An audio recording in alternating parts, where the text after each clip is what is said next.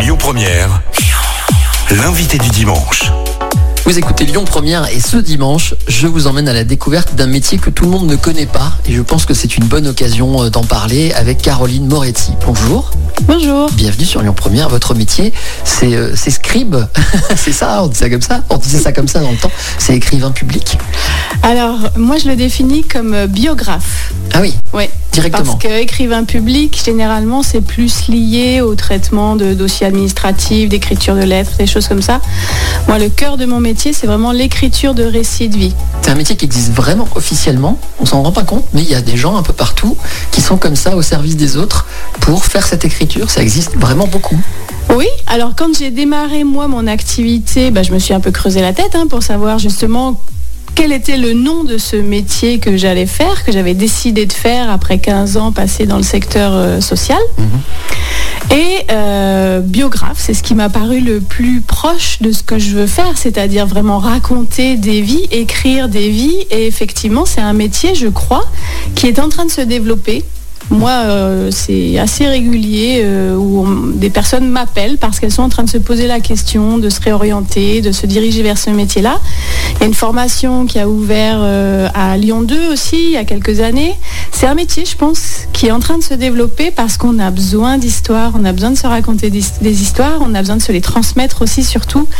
Et que du coup, c'est une manière pour tout un chacun de, de récolter ses vies, de ne pas les perdre, de les conserver sous la forme d'un livre, de pouvoir se Noir le sur blanc. retransmettre. Noir sur Ce blanc, qui est assez paradoxal à une époque où euh, on fait tout par internet et on Ouais. écrit de moins en moins, on écrit plus de lettres. C'est bizarre, hein, ce, ce besoin d'y revenir en fait. Oui, Ouais. je crois que c'est très... Non, c'est pas bizarre, c'est justement parce qu'il y a une, une forme de dématérialisation, de distance qui se fait aussi entre les générations, une accélération de, de la vie, euh, un fossé assez fort entre comment on pouvait vivre il y a 100 ans et comment on vit aujourd'hui.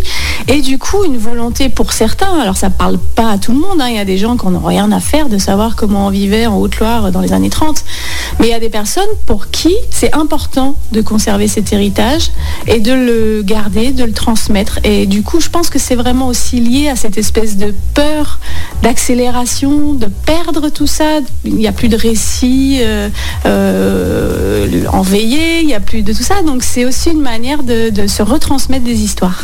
Alors vous avez parlé de social, je ne savais pas que vous veniez du monde social, mais c'est un métier qui est classé dans les métiers du social en plus. Bizarrement, j'ai regardé en préparant cet entretien. Donc c'est un vrai rôle social en fait de ce que vous faites. C'est comme Ouais. un médecin presque.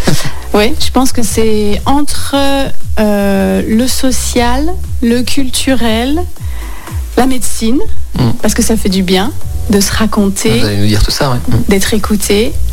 Euh, et puis euh, l'art, la créativité, parce que c'est pas juste une pure translation de récit, il y a aussi une réécriture, il y a aussi le fait de pouvoir l'agrémenter avec des jolies photos, de faire une mise en page sympa, et tout ça finit dans un objet artistique. Donc c'est un peu au croisement de tout ça. On l'a pas défini, mais en fait les gens viennent vous voir, vous demandent d'écrire à leur place ce qu'ils vous racontent. Alors ça c'est un des cas, vous faites beaucoup de choses, on va essayer de, de tout raconter. C'est à peu près ça, hein. on vient, on vous dit voilà, voilà ma vie, écrivez-la pour moi, ou alors aidez-moi à l'écrire, c'est ça? Et alors il y a une question qui me vient tout de suite, est-ce qu'ils le font pour eux-mêmes ou pour l'offrir? Généralement, c'est plutôt pour l'offrir. Il y a des personnes qui le font pour eux-mêmes, mais c'est quand même plus à la marge. Généralement, c'est soit des personnes qui ont envie de transmettre leur histoire à leurs proches, à leurs enfants, à leurs petits-enfants, parce qu'ils veulent que cette histoire perdure, ils veulent que euh, leurs proches connaissent leur histoire. Plus souvent, c'est l'inverse, c'est-à-dire que c'est les enfants, les petits-enfants, qui se disent Moi, j'aimerais que tu me racontes ton histoire, j'ai envie qu'elle dure, j'ai envie que tu me la racontes et que je puisse la voir sous la forme d'un objet que je vais moi-même pouvoir transmettre à mes enfants. Euh, et puis, il y a aussi le cas des personnes qui ont envie de témoigner parce qu'elles ont vécu une, euh, expérience douloureuse autour de la maladie, autour de euh, voilà, des parcours de vie plus difficiles où là, c'est parfois un témoignage un peu plus universel, avec l'envie euh, de partager cette expérience, peut-être d'être édité et que leur expérience de vie puisse servir aux autres. C'est Caroline Moretti qu'on écoute, qui est écrivain public. D'ailleurs, vous dites écrivain ou écrivaine, pour le coup, puisqu'on est dans les mots Moi, je dis biographe. Ça règle le problème. Très bonne réponse. Euh, vous restez avec nous. On va essayer d'en parler un petit peu plus, dans, avec un peu plus de détails dans un instant. À tout de suite. Et ce dimanche sur Lyon Première, mon invité est Caroline Moretti. Elle est biographe écrivain public, je sais plus quel mot utiliser, en tout cas c'est votre métier. Euh, on vous trouve sur internet tout simplement Oui, tout à fait, j'ai un, site, qui s'appelle passeurdhistoire.fr dans lequel euh, on trouve euh, à la fois tout ce qui concerne l'accompagnement en biographie, que ce soit moi qui écoute et écrive pour les personnes ou que ce soit des personnes qui ont envie d'être accompagnées dans le processus d'écriture. Je fais aussi du coaching en écriture pour des personnes qui ont envie d'écrire par elles-mêmes. Je voudrais juste d'abord rester sur, euh, sur ces gens-là qui viennent pour avoir le livre de leur vie, j'ai envie de dire ça comme ça. Mhm. Comment ça se passe concrètement euh, on, imagine une séance de psy où on s'assoit, on se met sur un canapé, on vous raconte sa vie et vous prenez des notes, comme ça que ça marche? Bah, Ça se passe très simplement. Il y a une première rencontre euh, informelle où on fait connaissance on discute, on, se présente, je parle à la personne de la manière dont je travaille, elle me raconte son projet. Si on est partant l'un et l'autre, eh ben, on se lance ensuite dans l'écriture.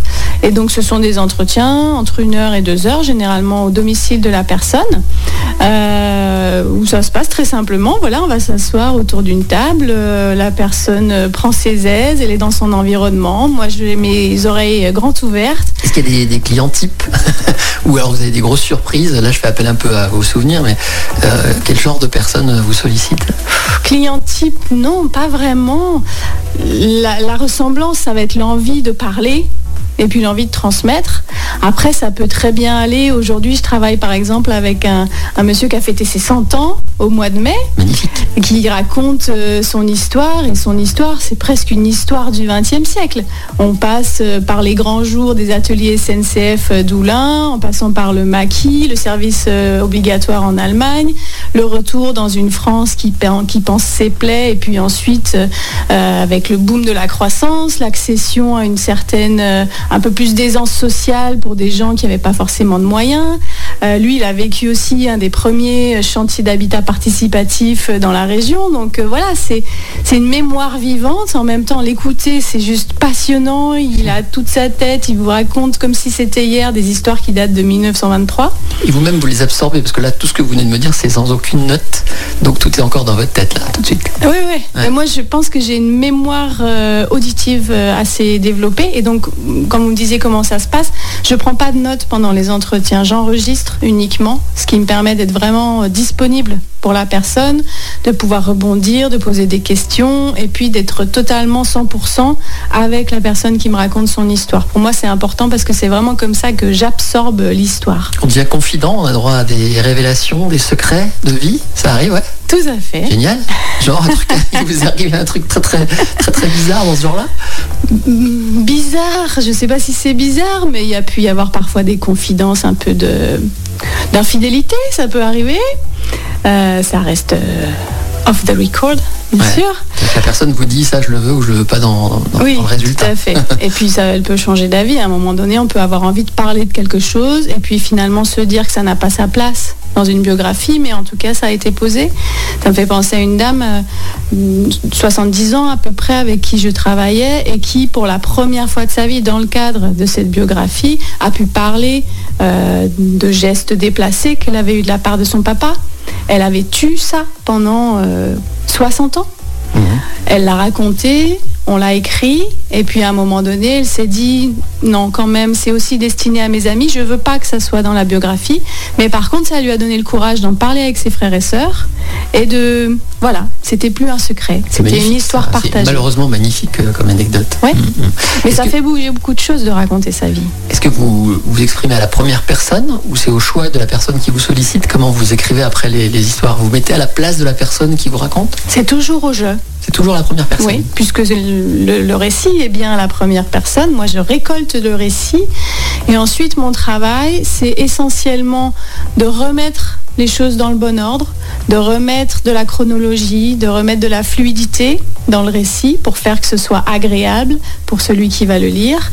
Euh, mais je ne retouche rien, je n'invente rien, je ne rajoute rien. Quand je démarrais, j'ai eu le malheur une ou deux fois de rajouter des phrases et tout de suite les personnes m'ont dit mais j'ai jamais dit ça. j'ai jamais refait ça. Donc faut être hyper fidèle. Ouais. Et est-ce qu'il y a une relecture au fur et à mesure? Mm. Ouais. Tout à fait. Entre chaque entretien, oui, moi j'envoie les le tapuscrit. Et puis la personne me dit, euh, ok, euh, pas ok, je voudrais enlever ça, je voudrais rajouter ça. Et puis on avance comme ça d'entretien en entretien avec le texte qui s'écrit au fur et à mesure et qui finit par aboutir à un livre. On va continuer dans un instant euh, bah, justement cette histoire. Avec vous, on se retrouve une dernière fois pour euh, continuer d'expliquer ce que vous faites dans la vie. Je rappelle que vous êtes écrivain public, enfin vous dites biographe, euh, Caroline Moretti. Et je le redis encore une fois, si on veut vous rencontrer, utiliser vos services, en tout cas savoir comment ça se passe, on vous retrouve sur Internet grâce à ce site Pasteur d'Histoire, Passeur d'Histoire. Drôle de lapsus. Passeurd'histoire.fr. A tout de suite, Caroline. Très bien. Lyon Première l'invité du dimanche. Bon dimanche à tous, suite et fin de notre discussion avec Caroline Moretti, mon invitée ce dimanche sur euh, Lyon Première. Elle est écrivain public, elle préfère dire biographe, en tout cas vous, écrivez les histoires que vous racontent les gens, quel que soit leur, euh, leur sexe, leur âge, leur passé, vous vous mettez à leur place et vous racontez à la première personne euh, ce, qu'ils vous racontent. est-ce qu'il vous arrive de vous dire que, d'abord, est-ce que vous, vous touchez des droits d'auteur? Est-ce que vous êtes un auteur? Et est-ce qu'il vous arrive de vous dire, là je suis en train de passer à côté d'un roman que j'aurais pu euh, sortir en tant qu'auteur. Est-ce qu'il y, a ce, voilà, euh, ce parallèle avec le, rôle d'auteur qui vous, qui vous traverse parfois? Vous êtes auteur, hein, pour le coup, je dis ça, mais vous êtes auteur. En fait, non, parce que ah très clairement dans le contrat, il est posé que j'abandonne les droits d'auteur au profit de la personne qui raconte son histoire. C'est comme un ghostwriter, comme on dit, un, comme un nègre en fait. On disait nègre à une époque. Ouais, mais disons que la plupart des gens, enfin les gens dans leurs livres signifient qu'ils ont travaillé avec moi moi j'apparais comme euh, celle qui a récolté le récit, qui l'a réécrit, qui a accompagné la personne dans l'écriture de son histoire. Donc j'apparais. Mais euh, l'auteur ou l'autrice, c'est celui ou celle qui raconte son histoire. Donc ensuite, libre à lui ou elle de faire ce qu'il veut avec son livre. Moi, je me fais rémunérer pour le travail d'écriture et d'écoute que je fais, mais ensuite le livre ne m'appartient plus. Donc on s'efface totalement. Et alors du coup, vous n'avez pas de désir d'auteur pour le coup? Si, ça peut m'arriver, mais ça c'est du coup autre chose. C'est d'autres histoires que j'écris. Euh, vous inspirez jamais de ce qu'on vous a raconté? pour une œuvre de fiction euh, Non, ça m'est jamais arrivé. Peut-être un jour, peut-être un jour, mais euh, non, pour, pour la fiction, d'ailleurs, ça pourrait être des bons clients, peut-être pour vous, pour une prochaine interview. Je me suis formée auprès des artisans de la fiction à Lyon, qui travaille beaucoup toutes ces notions de narration, de personnages, de scènes, etc. Et là, pour le coup, c'est l'écriture d'histoires euh, de fiction, mais que je sépare bien de mon travail de biographe. Et puisque j'en suis à faire des parallèles, est-ce que vous trouvez qu'on pourrait tous les deux avoir beaucoup, beaucoup de choses en commun? Est-ce que vous êtes journaliste quelque part? Journaliste, des âmes. Oui. faut être fidèle aux faits. Mais d'ailleurs, c'était ma première journaliste vocation. Journaliste des âmes, j'avais pas entendu ça, c'est mm. très joli aussi. C'était ma première ah. vocation, faire du journalisme, c'était à ça que je me destinais au départ. Et... Il n'est pas trop tard, comme vous dites. Mais non, on ne sait jamais. On ne sait jamais, mais bon, les places, euh, les places sont chères. Et en fait, du coup, ça a été un mélange entre cette vocation première de journalisme, c'était raconter le monde, et puis une expérience que j'ai pu avoir ensuite auprès euh, de demandeurs d'asile où je récoltais des récits de vie. Et tout ça s'est fondu dans ce métier actuel que je fais euh, d'écriture de biographie. Vous faites aussi des ateliers, il faudrait qu'on en parle avant qu'on termine cet entretien. Là c'est différent, j'imagine c'est en ligne, c'est ça? Et vous accompagnez euh, les gens pour leur apprendre à écrire?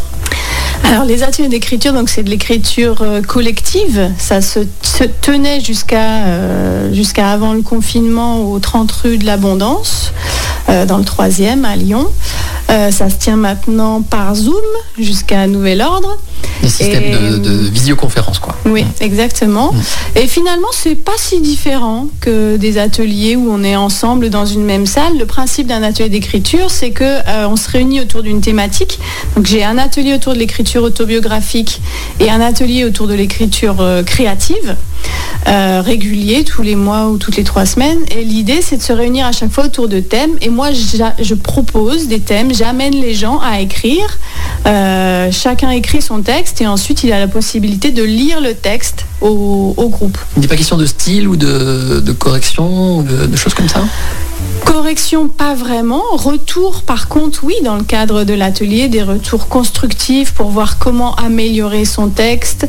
Et puis, on travaille euh, dans les ateliers du samedi autour de l'écriture créative. Ça peut être à la fois des, choses autour des, jeux de mots, ou autour de l'autobiographie, ou autour du journal créatif, mais aussi autour des outils de la narration pour savoir comment euh, euh, mieux écrire. Donc, il y a un peu de tout. Il y a à la fois de la méthode et de la liberté d'expression. Hmm, Très bien. Eh ben, c'est passionnant.